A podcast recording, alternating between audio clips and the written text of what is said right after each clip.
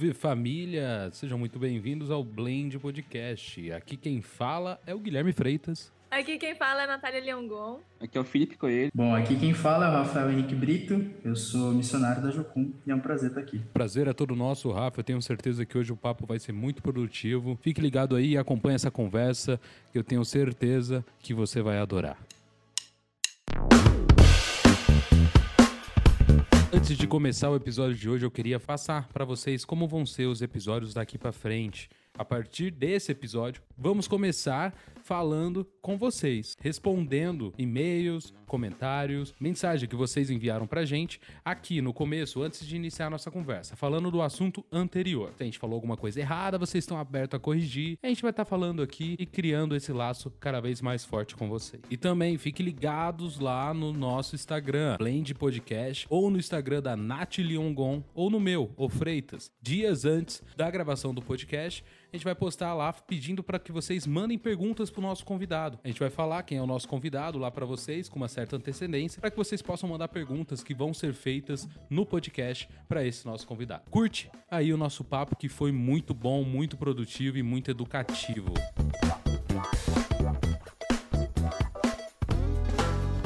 Para quem não sabe, eu acredito que muitos, né? É, ele trabalhou comigo aqui na Black. Já faz uns dois anos isso, né, Rafa? Dois anos e meio já. Nossa, passa rápido, hein? Caramba. E a gente foi onde eu conheci ele nessa vida aí. Eu fui num barbeiro cortar o cabelo e o cara é amigo meu. E falou: Gui, eu posso gravar aí o corte e tal. Aí chegou esse garotinho, com uma câmera Canon na mão, fazendo mágica, porque o cara é foda no que faz. E ali surgiu o nosso interesse de chamar ele para trabalhar com a gente. Ele ficou um tempo trabalhando com a gente. No final eu fiquei puto pra caralho. Só não fiquei muito puto, porque na verdade, no final de tudo, ele me trocou por Deus. Se fosse pra outra pessoa, eu ia ficar muito puto. Nossa, velho já começa bonito, fofo. Ainda bem. Porque no final, ele me abandonou para seguir a missão dele de missionário com o projeto Jocum, tá certo, Rafa? Se estiver falando uma coisa. Tá certo. Pode me corrigir. E, e é isso. Então, o que, o que acalmou meu coraçãozinho na época de revolta dele me abandonar foi porque eu fui trocado por Deus. Eu acho que é justo, né? É, Justíssimo. justificável. Cara, eu amo você, Guilherme. Você é um cara. Eu também te amo, Rafa. Você só é grande de tamanho, mas o coração é bem maior.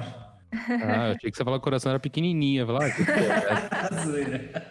Como que foi esse começo, cara? Porque assim, eu lembro que você sumiu durante um tempo, ficou até difícil o contato com você. E do nada eu olhei e o garotinho tava na África praticamente. Foi praticamente isso. Claro que eu tô pulando muita coisa aí que eu quero que você fala pra gente como foi. Começa em 2017 mesmo. É, por- eu tava trabalhando na, na Black com Gui na época e, e foi um tempo, cara, pra mim sensacional, assim, de crescimento, de aprender coisas que eu não fazia ideia como funcionavam. Comecei bem, bem novo mesmo com parte de social media, de criação de conteúdo, trabalhando para artista. E fui parar lá na Black por esses, em aspas, acasos. E aí, cara, eu comecei lá em 2013 com fotografia.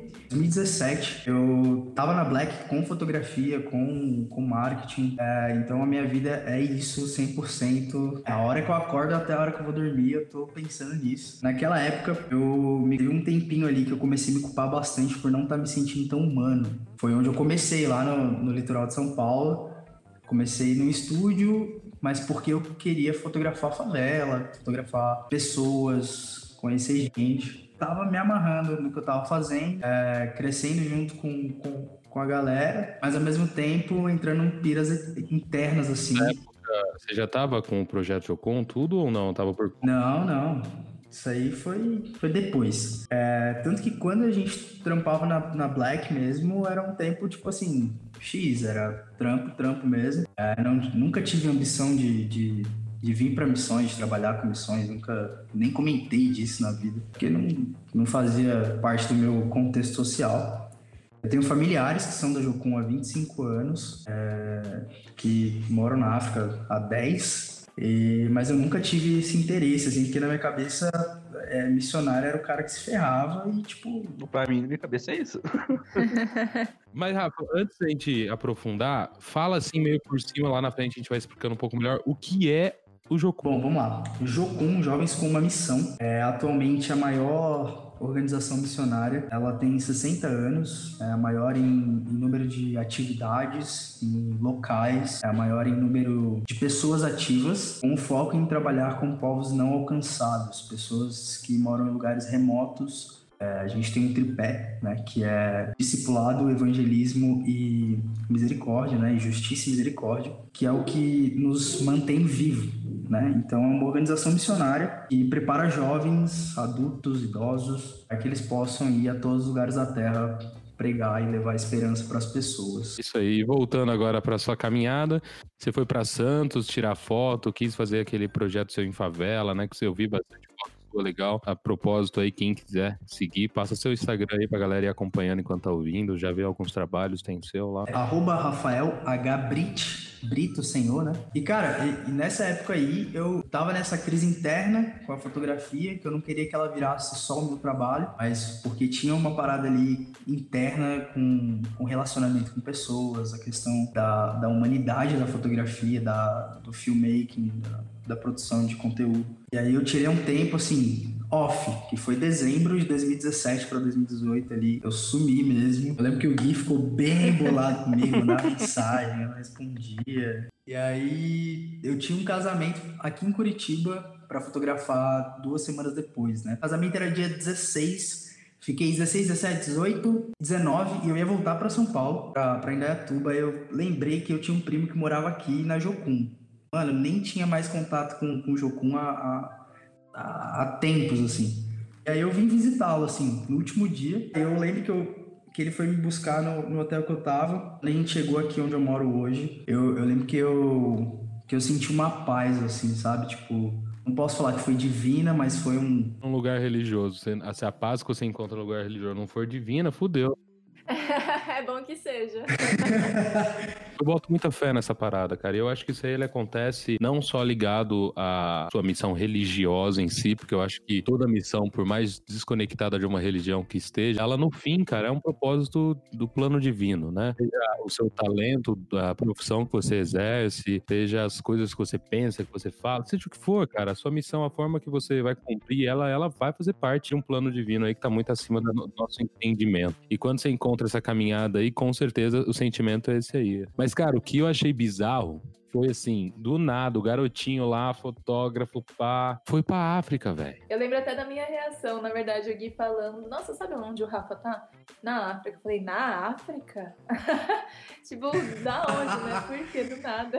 Não sabia. Como foi, Rafa? Por que surgiu isso? Por que você topou? Que, que loucura foi essa, velho? Cara, uma das coisas que a gente tem dentro de Jocum é preparar jovens para ir para um monte de lugar, né? Responder essa, essa carência social. Quando eu cheguei aqui, é, ia começar uma escola de missões, assim, com um período de cinco meses, que é a ETED. Três meses é o período teórico e dois meses você vai para algum lugar do mundo. Aleatório? Não, o que acontece? A galera aqui se junta e, e ouve de Deus para onde que as pessoas vão, logicamente focando em povos não alcançados, pessoas que, que nunca ouviram é, sobre as boas novas, né, sobre, sobre o evangelho, sobre a esperança. Em questão de quatro meses eu estava no continente africano trabalhando no campo de refugiados. É da hora. E eu acho legal, assim, é, porque uma coisa que pode surgir, né? Eu tenho certeza até que a galera vai falar, assim, de tipo. É, hoje em dia a internet sabe como ela é, né? Por mais que a gente fuja, existem grupos. Eu não vou nem mais chamar de militâncias, porque eles são tão desorganizados que eles não podem ser caracterizados como uma militância. E eu tenho certeza que vai ter alguém ouvindo aqui que vai comentar ah, isso aí é igual a colonização, foi lá para acabar com a cultura local e cara, é assim, você já escutou isso? Como é a sua relação com isso? Eu tenho, eu tenho minha opinião sobre isso e assim, ela não é negativa. Tem dois pensamentos dentro de mim sobre esse assunto, né? Porque assim, eu acredito que o conhecimento, ele é algo que todo ser humano na Terra teria que ter acesso. E o conhecimento, ele é formado por tudo, por várias opções, por várias histórias, por várias coisas, por várias pessoas. Então eu acho que o mundo inteiro brasileiro tinha que ter conhecimento de tudo que existe, das,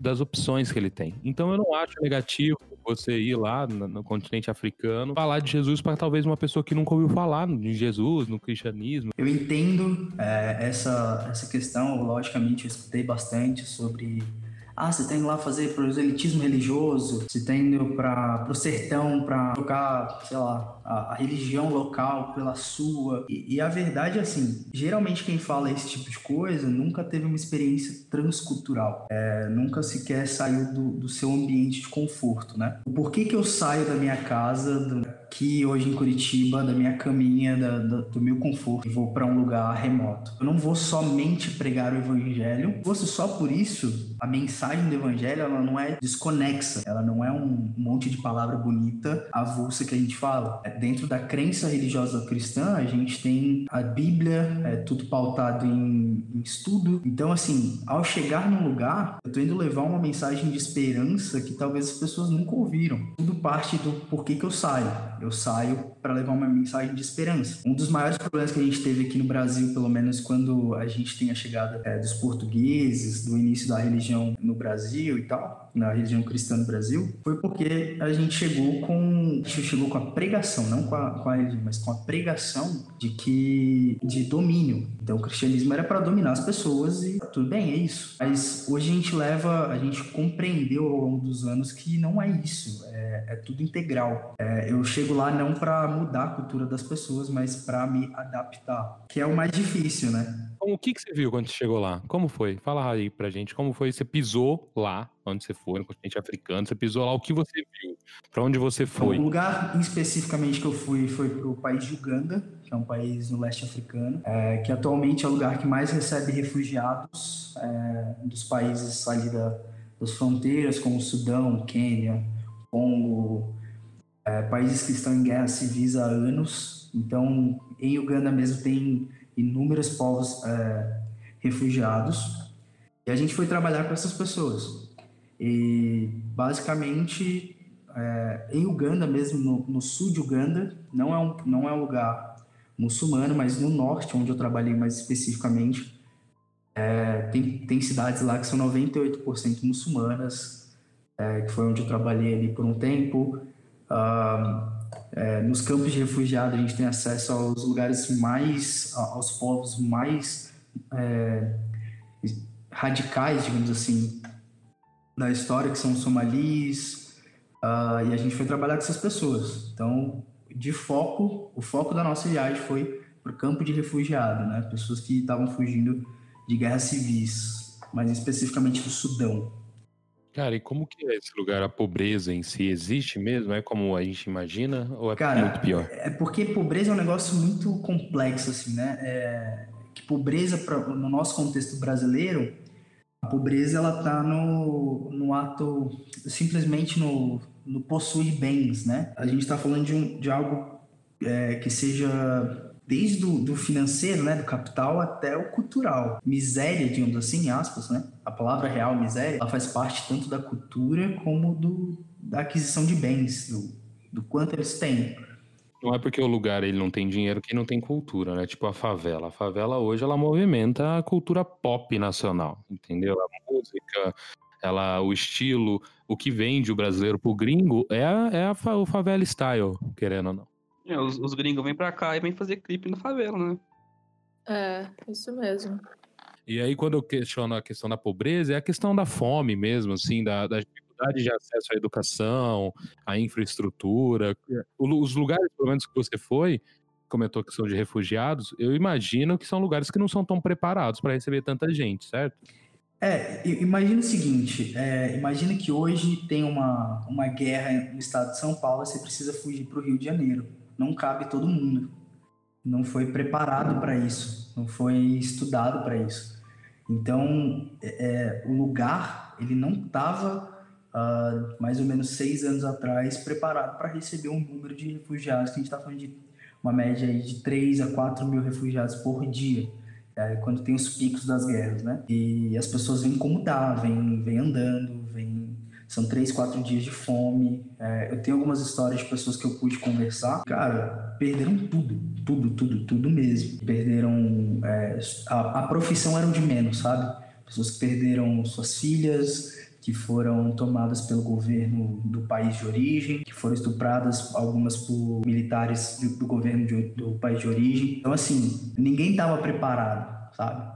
Então, assim, o, o, preparo que necessita hoje, além do financeiro, além do capital, é o psicológico. As pessoas não conseguem nem, nem andar na rua, quem dirá trabalhar, sabe? Ô, Rafa, e você estava falando, então, sobre, né, de preparação tanto é, financeira, ajuda, né, da, das pessoas, quanto psicológica. E como que funciona essa questão de doação? Tem gente que ajuda? Tem organizações, ONGs que ajudam mensalmente? Como que é? é atualmente, o, o, os campos de refugiado, eles são são, são geridos, né, eles são organizados pela ONU, né, a Organização das Nações Unidas. Existe um sistema hoje de doação e de voluntariado para quem quer trabalhar no campo de refugiados. Mas assim, dentro desses países, a gente tem um, um um nível altíssimo de corrupção nessas doações, inclusive. Né? As doações acontecem. Em alguns lugares que eu fui, tinha um pacote ali de 10 quilos de comida para 8, 9 famílias, que é obviamente que não dava certo. Né? A conta não bate. Doações acontecem, elas são possíveis, mas por alguns meios uh, de confiança, né? Quando a gente foi para lá mesmo, a gente enviou uma equipe para trabalhar só na parte de triagem, que atualmente é necessário pessoas nesses lugares que são voluntários para parte médica, para parte psicológica, pessoas que falem a língua do povo, que é muito difícil, que é o Swahili, o Acholi, é, Lubanda. É, tem muito diálogo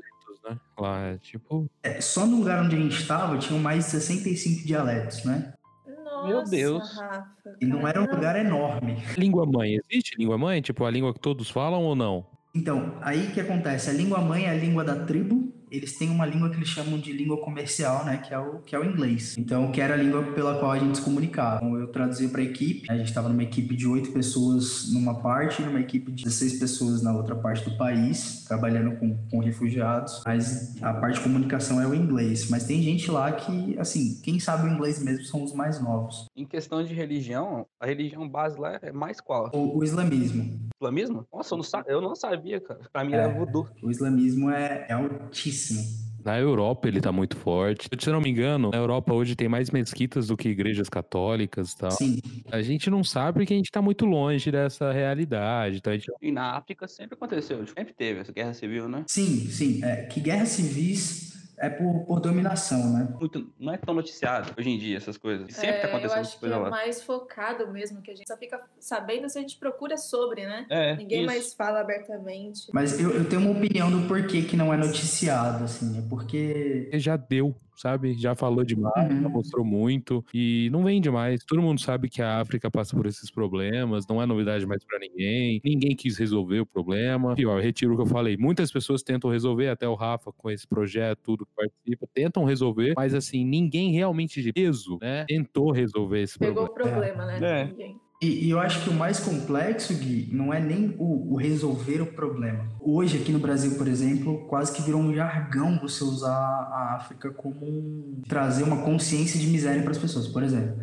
a criança está lá, não come nada, não, não come o que está no prato, e aí a primeira coisa que a gente olha para a cara dela e fala assim: aí, menino, você não está querendo comer? Tem criança na África passando fome. E tem mesmo. Tem, mas também mas, tem no Brasil, sabia? Mas também tem no Brasil. É, é, é normalíssimo. É, a gente usa o, o continente quase como um, um peso social. né? Como... Eu sempre ouvi isso, desde criança eu ouvi isso. Pois é, então assim, na nossa cabeça já entrou África pobre, Europa rica, uh, Estados Unidos desenvolvido, China, tecnologia, Brasil, X, né? Não sei muito bem o que acontece aqui. que bunda. É, não, pra gringa que é bunda e samba. Já colocou os continentes é, nas né? caixas. Né? É. A gente já encaixou.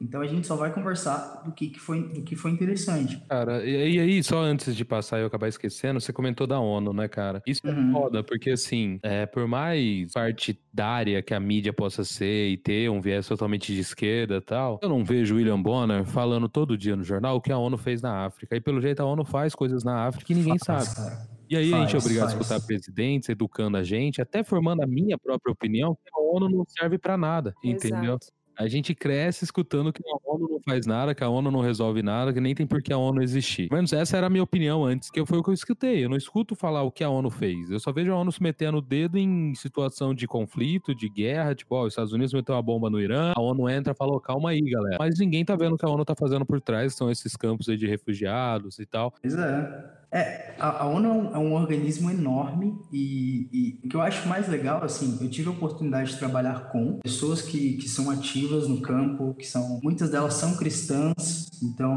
que era o que facilitava a, a linha de conversa, né? Porque um cristão tendo uma conversa de trabalho com um muçulmano é mais complexo, é, é bem difícil, inclusive, em alguns lugares, que quase que é impossível. Então, é, mas a ONU, ela tá ativa, né? Existem pessoas que estão trabalhando, cara, em diversas áreas, assim. Até profissionais, né, Rafa? Sim, sim, demais, demais.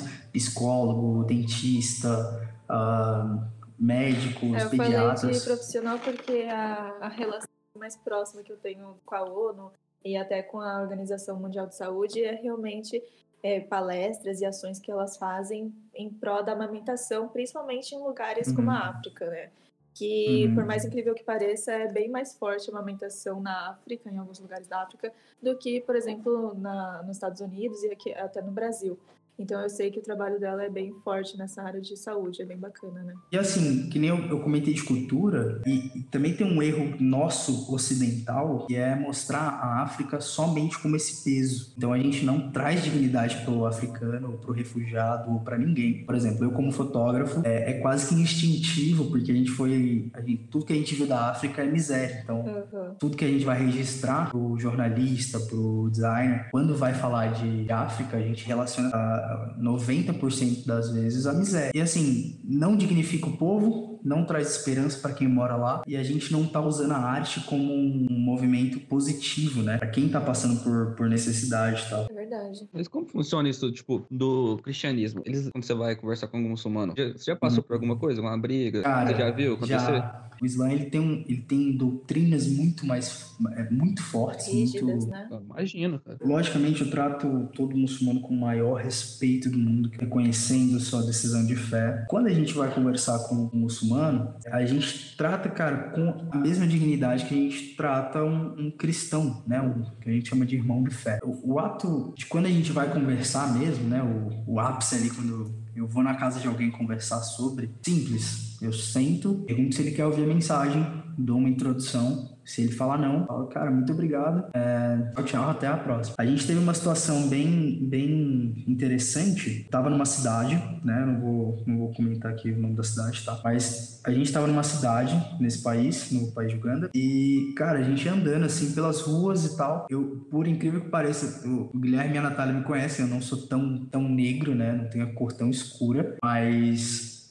para eles eu sou muzungo, né? Eu sou um mixado, alguém que veio de duas cores, né? O preto e branco. Só que o resto da equipe era tudo branco. E a gente tá andando numa, num clã, né? No meio de um clã para ver as pessoas, para conversar, ver como elas estão e tal. E aí um cara grita assim, muzungo, muzungo, muzungo, come here, come here. E aí a gente foi lá, é, chamando a gente para ir na casa dele, a gente foi. É, ele preparou um chá pra gente beber e tal, pra gente conversar. E estamos sentados lá, conversando com o cara. E aí ele queria saber o que, que a gente tava fazendo no clã dele. E quando a gente começou a falar, esse cara começou a mudar a cara, assim, começou a ficar bem, é, bem agressivo, começou a tapar o ouvido das crianças, falar assim. É, tinha, tinha, tinha ah, arma no cenário ou não? Não, não, não tinha. É, é que arma lá é tipo nos clãs, né? arma no clã é flecha, é ah, tá, entendi. É, faca. Quando você fala, é bem uma tribo mesmo, né? Tribo, são tribos. Você tá maluco, cara. Se acontecesse isso comigo, o cara começou a falar alto, eu já me, já me largava, desmaiava na hora. Aí ele começou a falar alto e, e começou a falar com a gente, ó, oh, minhas crianças não vão ouvir isso. Aí eu falei pra ele assim, ok, tá tudo bem, mas muito obrigado por receber a gente e tal. E, cara, ele foi um, um dos casos, a gente teve casos ruins das conversas com os humanos, mas ele foi um caso assim, que não queria que as crianças ouvissem o que, que a gente tava falando, né? Era uma família bem conservadora do, da doutrina muçulmana. E ele foi respeitoso para tirar a gente da casa dele, né? Ele falou assim, ó, é, obrigado por ter vindo, foi um prazer receber vocês, agora saiam da minha casa. E, né, quem sou eu para discutir? Até aí, tudo bem. mas, ao mas ao mesmo tempo, cara, a gente teve uma situação no, no mercadão que, tipo assim, quase que a gente tomou pau mesmo, assim, quase que a gente apanhou. E eu tinha aprendido na semana, assim, umas, algumas palavras do, do idioma local, né? É, e, e, vieram, assim, quatro caras enormes. É, para ser mais alto que eu não é tão difícil, né? Aí veio, tipo, uns caras enormes, as roupas típicas uh, da tribo e tal, e começaram a gritar com a gente e tal. E aí eu sem muita reação. Eles perguntaram assim: o que, que vocês estão fazendo aqui? Aí na hora, cara, assim, eu, eu, eu entendi em mim que foi Deus trazendo pra minha boca, assim, como sair da situação. Que eu olhei pra eles todos e falei assim: é, eu vim dizer Mingone, Mamuque. Mungu Makomiaza, que significa Oi, tudo bem? É, que a paz de Deus esteja aqui. Cara, e, e assim. Que legal. Todo mundo desarmou, porque era um estrangeiro falando a língua deles. Uhum. Eles não estavam esperando, né? é, não, eles acharam que eu ia falar inglês só ou português. E quando eu falei, e, e é, voltando lá naquilo que a gente tinha conversado, essa é a diferença da, do sistema de evangelização, de compartilhar. Porque eu não vou para empurrar empurrar a minha língua, eu vou para aprender a deles e falar a língua do coração, né? E não pede licença. E foi o que aconteceu aqui com a gente brasileiro, né? Chegou o português e aos trancos e barrancos. Morre, né? é. é aos trancos e barrancos a gente fala português hoje. Essa, essa sala aqui tá só em português. É pelo menos um português nosso ainda, né? Pelo menos isso. É. é. Por favor. Pelo menos né? isso. Bem, um bem misturadinho, bem misturadinho, né? Mesmo que ainda é... muito que a gente fala espanhol, a gente fala português. E nosso, só o único nosso. Pois é. Não, pois é. eu sou lista também, esse é insuportável. ah, você falou um negócio legal, cara, que eu já escutei muitas vezes pessoal que vai pra África, pessoal negro ou é, é preto ou negro, Rafa? Só pra tirar a dúvida. Cara, pra mim é o que você quiser, negro, preto. Preto que vai pra África, ele costuma falar às vezes que eu não sei nem se é bom falar isso, porque tem gente que acha que é um racismo reverso aí, mas assim, rola sim um certo preconceito lá com você não ser tão negro. Você é preto, ponto. Sim, sim. Eu te conheço pessoalmente, eu sei que você é. Você não é os caras que faz blackface aí pra participar. o que é blackface? Tô por fora. Nossa, esse pinte de negro, pinta... na verdade o blackface ele vem do, do cinema, tal, do teatro, quando o pessoal ah, usava é, atores brancos, enfim, é, fantasiava eles de negros, né? Fazia da negritude uma fantasia e pintava a cara do cara de preto, colocava. É. Isso aí é algo da cultura hollywoodiana. Uhum. Vai dar uma pesquisada aí que você vai se surpreender. E na verdade, até hoje em dia, fazendo blackface no TikTok. Isso que eu acho que o TikTok é que tem que acabar mesmo. Mas então, dizem que rola um julgamento de tipo, cara, você não é nem tão preto assim, entendeu? Pra... Sim, sim.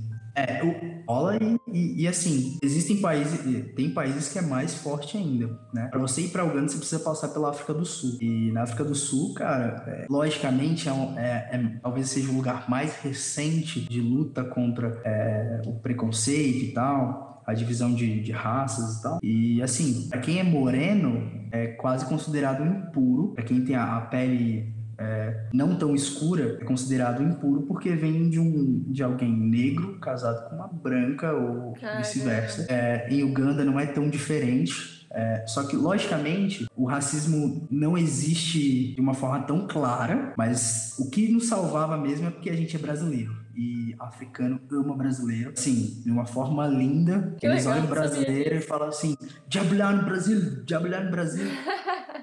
é, então, assim, cara, existe uma conexão quase que de histórica, né? Eu acho legal só pontuar aqui para quem tá ouvindo não pensar que a gente possa estar tá querendo dizer que preto, ele também tem um racismo dele, não é isso que eu tô querendo dizer. É, e eu acho que se alguém pode ser racista hoje em dia são os negros com os brancos mesmo, porque eles têm motivo histórico para preferir estar longe da gente. Né? Dá para entender muito bem o pé atrás que muito, muitos pretos por aí, ah, de um local onde realmente teve o racismo de uma forma, ainda tem o racismo de uma forma assim, é, devastadora, né? Dá para entender muito bem o pé atrás que eles têm com o povo povo branco. E isso também é muito forte nos Estados Unidos mesmo. Por isso que lá nos Estados Unidos eles vivem uma, uma briga racial muito maior do que a gente conhece aqui no Brasil. É isso, isso que você falou sobre você não ver uma pessoa branca, isso é típico de famílias nos Estados Unidos até hoje. Pessoas, é, famílias tipicamente negras, eles são contra você, o filho, casar com uma branca. Rola isso. Mas é por causa de todo o sofrimento histórico que aconteceu, né? Então eu acho, quando você encontra um branco sendo racista, esse cara é só um, um verme da sociedade. Quando você encontra um negro preferindo não ter contato com um branco, esse cara é um cara só que tem medo, é um cara só que prefere evitar, mas sofrer mais do que já sofreu todo esse tempo. Então é totalmente compreensível, é aceitável.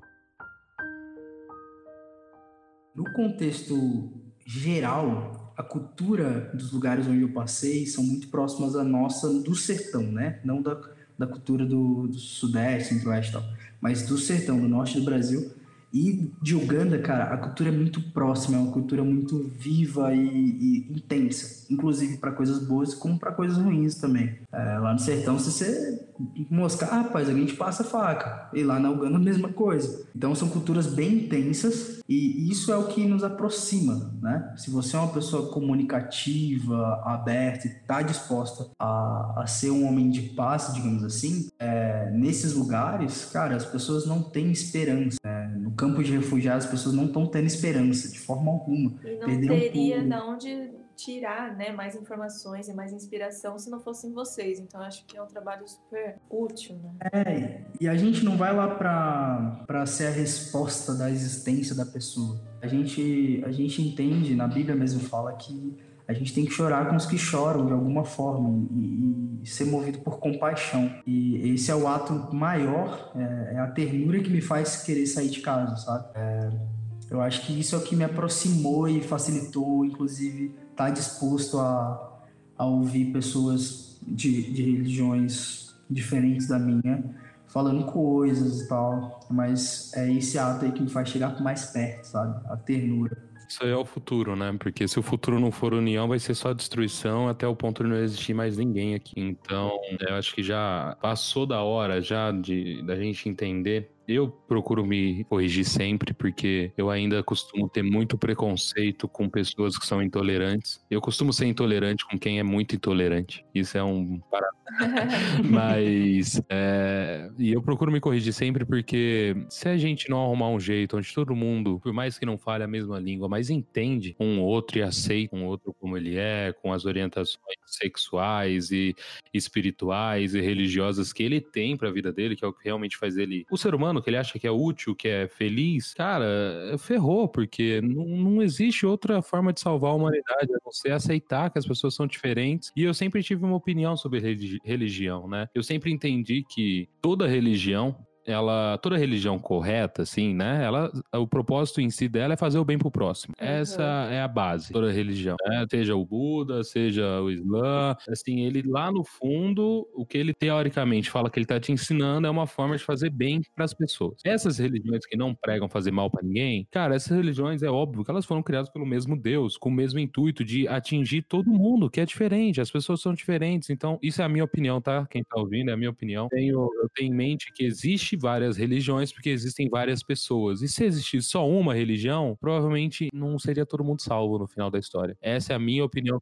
É, é como as linguagens, né? Cada um fala um idioma, então precisa de várias religiões pra, pra gente se conversar, então, eu, né? Eu acho assim, cara. Sobre o mesmo assunto. Porque, tipo, eu acho que o problema não é a religião em si. O problema são as pessoas, porque todo mundo. Porque assim, é muito intolerância. Tem cristão que é intolerante, com qualquer religião. Tem muçulmano que é muito intolerante também, entendeu? Tipo, toda. É. A religião prega Então, a religião prega, prega em si que você tem que ser do bem, não sei. O cara não vai seguir isso. O cara vê uma coisa que ele não concorda, ele vai cair em cima. Não, isso não é de Deus, não.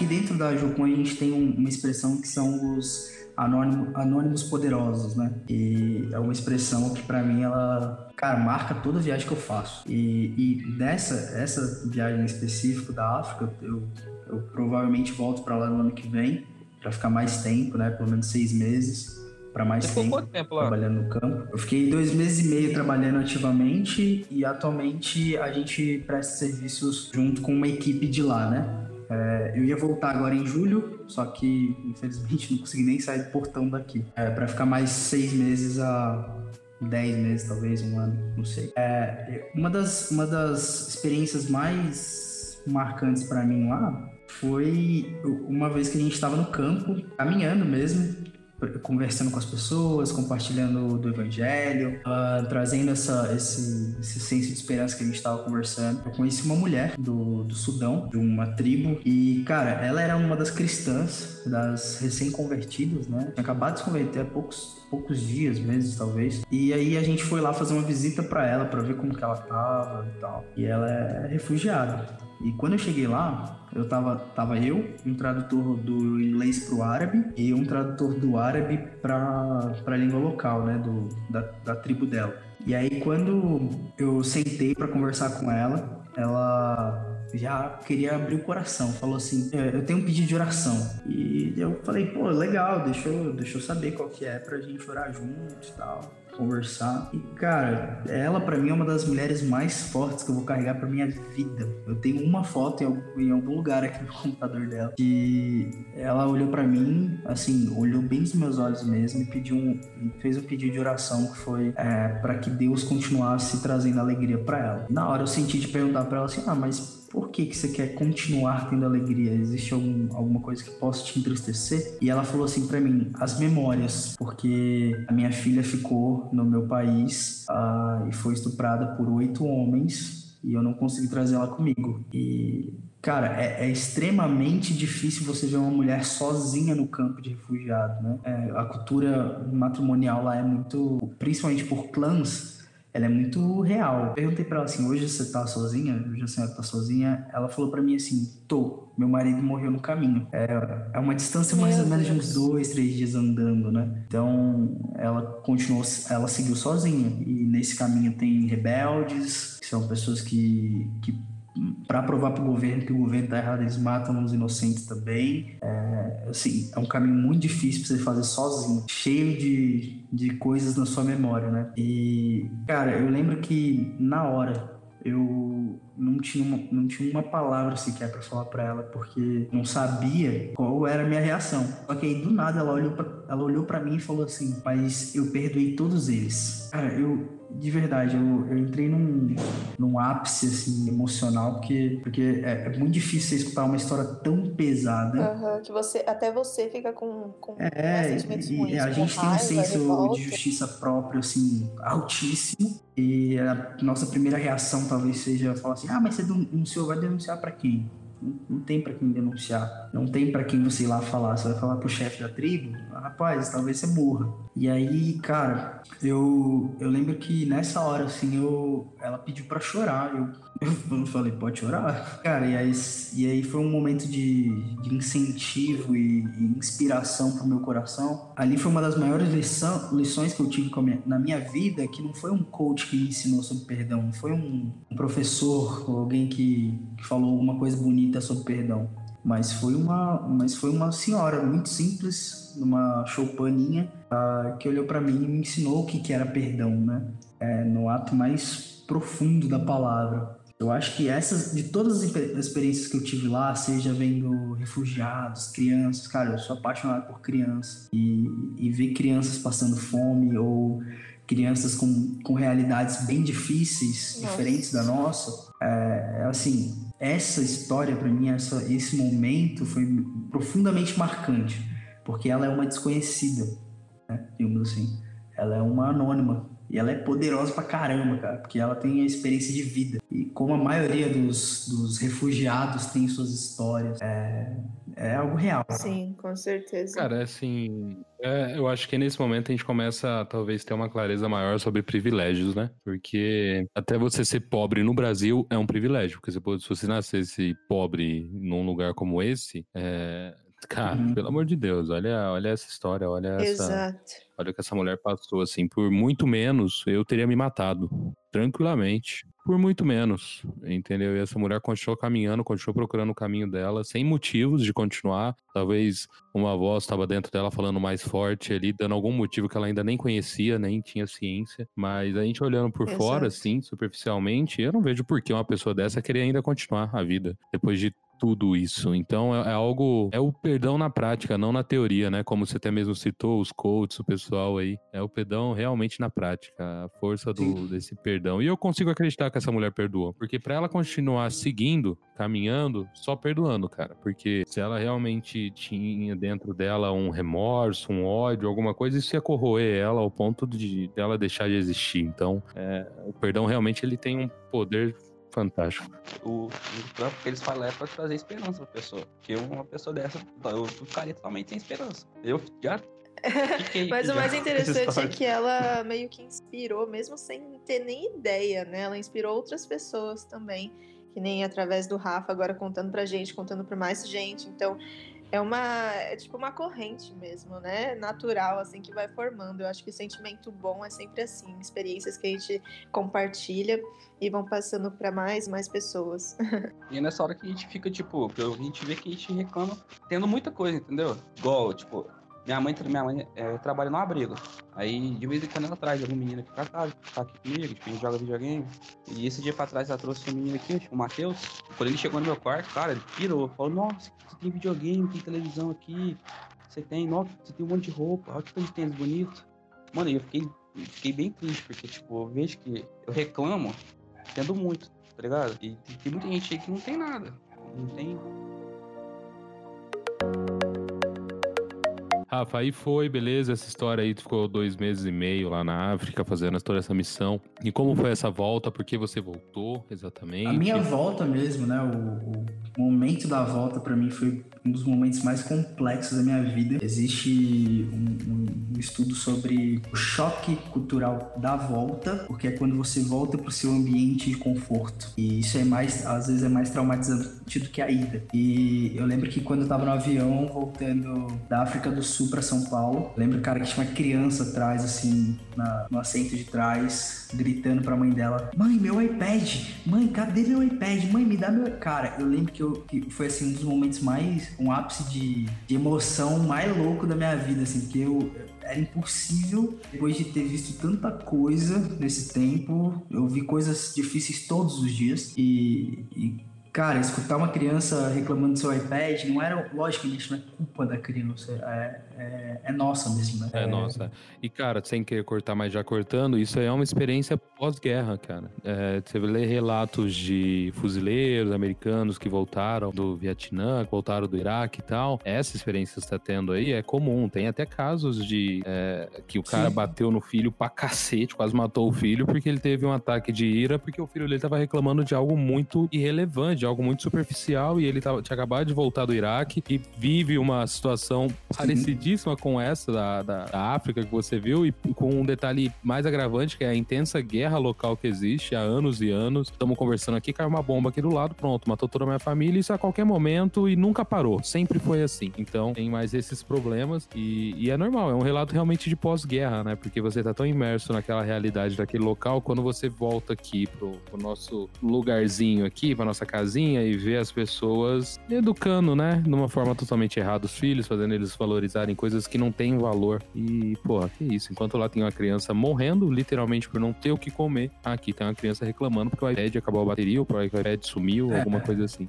Eu acho que, assim, é, não existe como a gente viver aquela realidade sem estar lá. Então não tem como a gente impactar as pessoas daqui é. de uma forma tão forte quanto você realmente está lá fazendo o que você hum. fez, né? E é realmente o que pode gerar a grande mudança. É, e eu acho, Gui, que, que no meu caso, como fotógrafo, é, é uma tentativa, às vezes, até que fraquíssima que eu tenho, mas a minha tentativa como produtor de conteúdo atualmente, que é o que me fez mudar tudo que eu fazia é, é esse ato de tentar trazer um, um, a consciência para aquele que não desfruta da mesma fé que eu, pelo menos o, a consciência da existência de pessoas que vivem coisas diferentes da nossa. É, e a fotografia, o vídeo, a produção artística, ela tem esse poder de, de trazer consciência. Para mim é impossível a arte não ser humana, né? É, é 100%, é tudo junto, é tudo, tudo caminha junto. E como fotógrafo e videomaker hoje, a minha tentativa é essa de trazer para nós, por exemplo, no meu caso, para a igreja brasileira, o nosso conceito de evangelho que hoje aqui no Brasil, dentro da nossa igreja ali, é, é bem comum, é bem fraco. Né? O evangelho ele morre junto com, um, sei lá, um problema no trabalho e tal. É, mas trazer esse poder de, de, esperança que a gente tem quando a gente vai para um lugar desse e o quão, o quão livre a gente é para pregar o evangelho aqui, para viver. Então, aí você veio para cá, a gente trocou uma ideia. Foi um momento, eu tava num momento de aceitação de que eu tinha perdido você para para missão, para missão divina.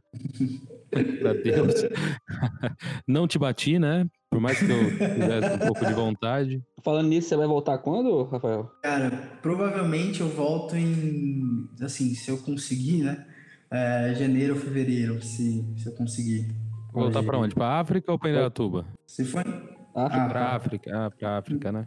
Indaiatuba também não sei. Mas vai ter lugar no. Vai, vai ter lugar no avião? Rapaz, tem bastante, hein, ó. Então, então, Gui, então acabou aqui nossa, nossa amizade. Caraca, cara. Se o Lipe, se o Lipe fizer isso, eu vou ter certeza que eu sou o novo Messias. Porque eu tô recrutando pessoas pro exército de Cristo, entendeu? Isso é parte da seleção. Eu venho pra essa filtragem, Deus, olha, vou levar, tá? Eu falei, pode levar, pode levar. O Gui é olheiro, né? ai, ai.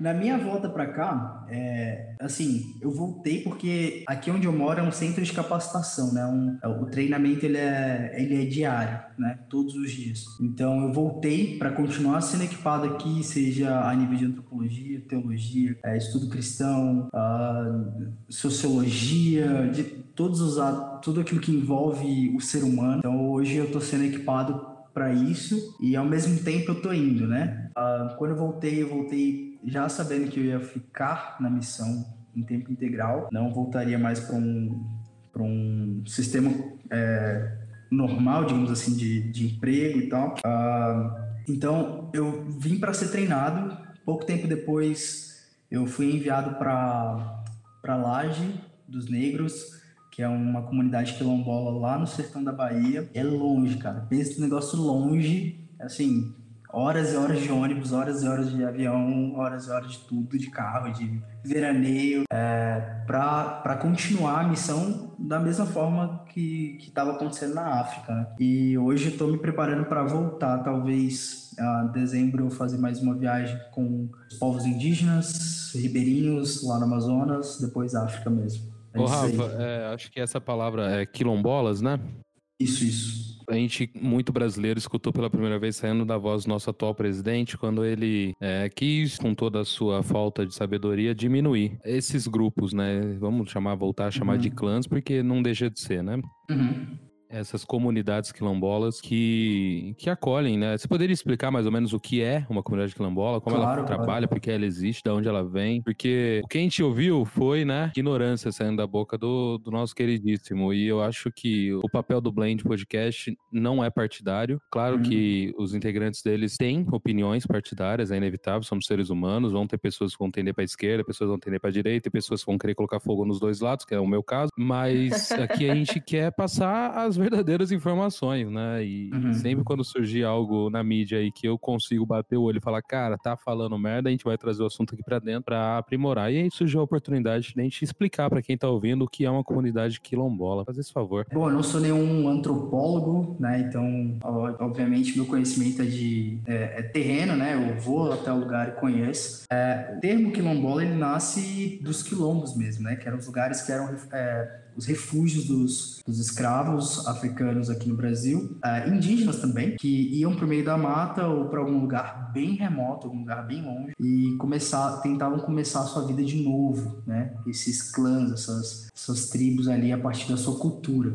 Então, diversos lugares hoje, principalmente no sertão, né, no norte da Bahia, uh, norte de Minas também tem, uh, Ceará, se não me engano, tem também alguns povoados quilombolas, uh, essas pessoas foram lá para fugir, né? São refúgios mesmo. Uh, atualmente, eles estão bem conectados aos povos sertanejos que por conta de cultura foram se foram se adaptando à cultura local, ao sistema uh, agrário, como como conviver entre si, né? Então, hoje os povos quilombolas eles estão espalhados no norte do, do Brasil, uh, basicamente, são, cara, são pessoas assim de cultura linda, linda, linda mesmo, assim. São, são povos é, que, que mantêm algumas tradições de matriz africana, né? Mas não, nem tanto, alguns lugares nem tanto. Mas eles são, são famílias, né? São povoados, são vilas de famílias que,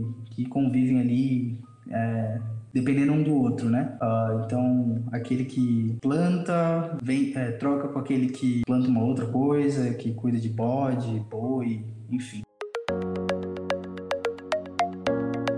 O que você viu, né, de incomum entre passou na África esse momento que você passou com a comunidade aí no... Cara, eu acho que o mais interessante para mim é, é, o número de filhos. Ó, olha só, na África e no sertão, ali nos povos quilombolas, o conceito é o mesmo. Você tem mais filhos porque você quer ter mais pessoas uh, como herdeiras E ao mesmo tempo, isso quer dizer que você é mais próspero. Então, por isso que geralmente você vê aquele tanto de criança, cara, aquele tanto de criança. Então, assim, fugindo do que a maioria das pessoas costumam falar, é uma é opcional. A pessoa realmente escolhe Sim. ter, não é por causa da pobreza, da falta de informação. E uma ONG foi num, em algum lugar na África lá apresentar camisinha pra eles. Eles não sabiam o que é isso, pra controlar, tá ligado? Mas é, é porque a gente, é, a gente quer ocidentalizar tudo mesmo. A gente é. Não, mas assim, só tentando entender um pouco melhor, é opcional. O cara realmente fala, eu quero ter 7, 8, 10 filhos, porque isso vai me fazer um cara mais próspero aqui dentro dessa cultura, dentro dessa comunidade que eu vivo. Ter filhos Uhum. é bom. É isso, né? Não é porque acontece. Acidentalmente o cara vai fazendo filho.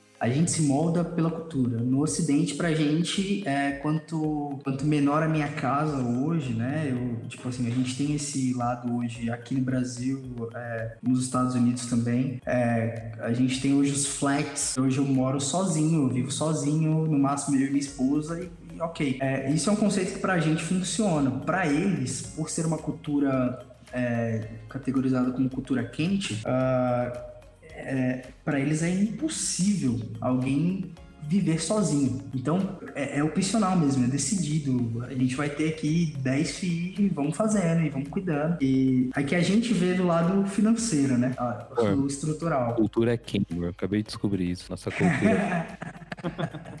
é sete. É, então. Isso. É, mas tá totalmente ligado mesmo ao dia a dia, né? As necessidades das, das famílias. A cultura é bem ligada ao que a gente vive, né, diariamente. E até nas, sei lá, nas é, prioridades de vida. Não, não só prioridades, mas como Uhum. objetivos também, né? Que muda bastante de um lugar para o outro. Então é totalmente compreensível mesmo.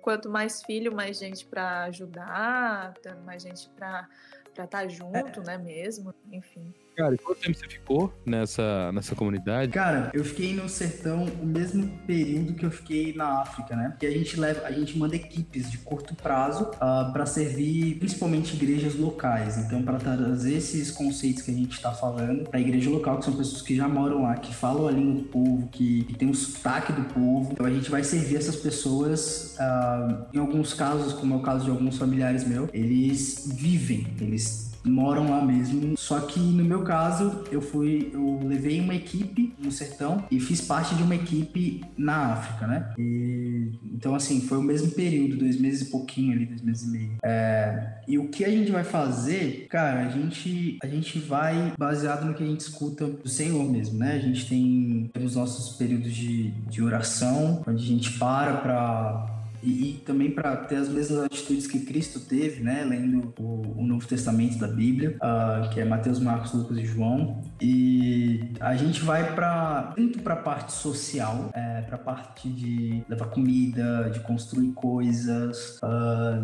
cara, a gente no sertão a gente construiu banheiro, a nossa equipe construiu banheiro, construiu é, lugar para ficar caixa d'água, um monte de coisa assim. É, a gente vai para a parte de desenvolvimento com as crianças, alfabetização. Ah, eu dei aula de música, é, assim, é, é integral, né? E através desse tipo de coisa a gente leva o evangelho, leva a mensagem de Cristo, ah, tudo junto, né? A gente não separa, ó, agora é a hora do evangelho e agora é a hora de aprender coisas. Agora é a hora de falar de Jesus, agora é a hora de, sei lá, construir uma parede. Mas é um, é tudo junto, tudo vai acontecendo organicamente. Nossa, que palavra difícil. De uma forma orgânica. Mano, muito legal esse trampo. É Jokun, né? Isso, Jocum, Jovens com uma Missão. us.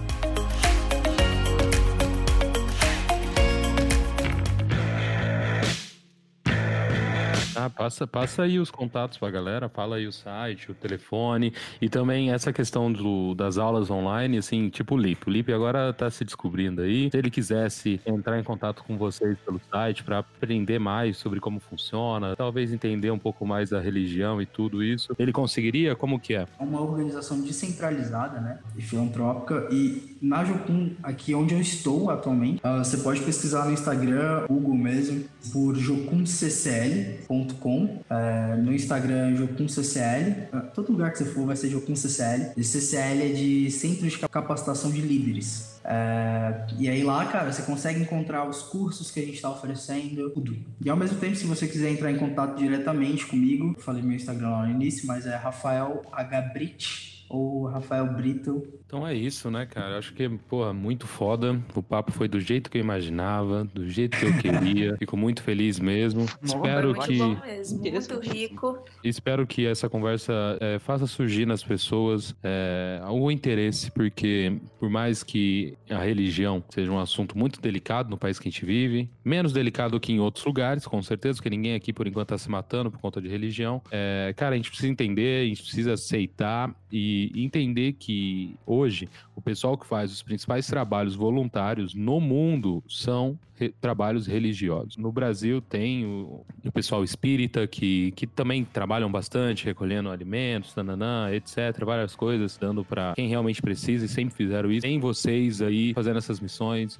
os evangélicos assumiram essa treta pesada, que às vezes, talvez se a gente for um pouco meio frio, não é nem uma briga de vocês, né? Porque teoricamente, quando você elege alguém para ser seu presidente ou ser seu rei, sua rainha, esse ser teria que prover para você é, tudo que você precisa para sobreviver. E na falha desses seres humanos aí, que tem todos um lugar garantido lá no colo do Satanás, tem pessoas maravilhosas como vocês para suprir esses buracos na sociedade e tentar levar para essas pessoas que têm um dia a dia tão difícil, uma realidade, uma história para contar tão difícil, momentos de tranquilidade. Tenho certeza que quando você senta e conversa com uma mulher igual essa que você conversou lá na África, talvez aquilo, aquele momento para ela foi o significado de tudo. Ela teve, ela viveu tudo que ela viveu para ela chegar ali e poder viver essa experiência única na vida dela, é compartilhar a experiência dela com uma pessoa que não tem os limites morais ali estabelecidos pelo local que ela vive. Talvez não aceite que uma mulher chore, que talvez não aceite que uma mulher, sei lá, né? Ah, você foi estuprada, não quero você perto de mim, algum preconceito assim, uma pessoa aberta e, cara, que escutou, que abraçou, que olhou, que sorriu, que chorou junto. Uma coisa que eu sempre falo para mim mesmo todos os dias e eu sempre falo para quem tá perto de mim, a Nath pode confirmar. Gente precisa de gente gente para ser gente. Então, eu acho que o ser humano, com a tecnologia, com a internet, tudo isso a gente foi perdendo o contato pessoal, a gente foi fazendo todo mundo virar robô e, e por isso que existe tanto ódio hoje distribuídos nas redes sociais. Porque ainda a gente não consegue visualizar que quem tá do outro lado é um ser humano com uma história, com tristezas, com felicidades, com famílias, com filhos, com tudo. E, e a gente não consegue respeitar essa pessoa por tudo ser tão impessoal. Então, esse trabalho que vocês fazem aí é fantástico e merece todo o aplauso do mundo e que continuem. Prazerzaço te receber aqui, Rafa, de coração. Eu Foi um. Agradeço, cara. Eu que agradeço. Não poderia ter começado de uma forma melhor essa nossa história aqui no, no Blend. E eu deixo aberto aí pra Lip, Nath ou até mesmo Rafa falar se tem alguma coisa para falar, para perguntar ainda, para falar. Tá livre aí pra gente concluir esse papo nosso. E mais uma vez, muito obrigado pelo papo. Ah, eu achei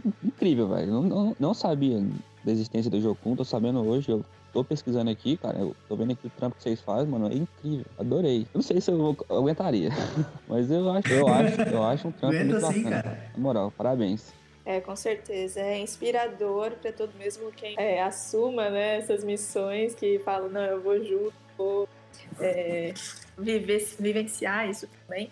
Ou para quem só se inspira mesmo ouvindo e leva essa inspiração, essa esperança de outras formas também, né? Porque eu acho que essa é a grande chave para toda a harmonia que está faltando no mundo, né? Da gente interpretar as experiências dos, dos outros e as esperanças, os sentimentos bons que os outros passam pra gente e levar para mais pessoas ainda, né? Que nem eu falei há um tempo atrás sobre a corrente. Eu acho que isso que falta, a gente interpretar os sentimentos e passar é, né, pela nossa voz, pelas palavras, de outra forma que seja, mas muito bom. Parabéns, viu, Rafa? Fala aí, Rafa, como as pessoas podem ajudar vocês e contribuir para vocês continuarem essas missões aí. Cara, vamos lá. A gente faz parte, eu, eu, faço parte de uma organização que a gente coloca na categoria de filantrópica, né? Mas é uma ONG, né? Uma organização não governamental e eu acho que esse é um dos maiores fatores do que nos mantém uh, nesse nível de integridade, é, igual o Gui comentou, né? Eu, eu acabei abdicando coisas, cara, que, tipo assim, é, até um certo momento da minha vida fazer um sentido ali, é, nível de carreira. Uh, eu tive pessoas que estavam ali correndo junto comigo, eu não corria sozinho. Uh, na carreira do audiovisual, o Gui é uma dessas pessoas. Mas hoje é, eu faço parte de uma organização onde, cara, é, é loucura. Quase que é, esse é, o, é, a palavra mágica, assim, é loucura que a gente faz. a gente vive literalmente o que a gente coloca como nome de oferta, né? Uh, isso é independente de cada missionário, de cada pessoa que faz parte da organização. É, igrejas, pessoas que estão mais próximas, acreditam naquilo que a gente faz e querem entrar a nível financeiro você pode entrar e mandar uma mensagem, seja no meu Instagram ou no meu WhatsApp, ou enfim, qualquer sistema de rede social para conversar. É, a gente leva sempre para o lado relacional né? Finanças é relacional, então é, você não vai só dar o dinheiro e tá bom, você tá só ajudando mas uh, você está participando da talvez da esperança de alguém que você está facilitando esse processo para que as pessoas possam uh, se encontrar ou ter uma palavra ou serem alcançadas, né? Então, cara, qualquer valor ou qualquer coisa, você pode estar fazendo parte diretamente enviando uma mensagem pra gente, porque a gente quer te conhecer. Por isso que a gente não só solta conta aleatoriamente e deixa a conta rodando, mas a gente é, preza por esse relacional. Então, manda uma mensagem se você tem interesse em, fazer parte, ser um parceiro financeiro. Uh, e é isso, cara. É isso.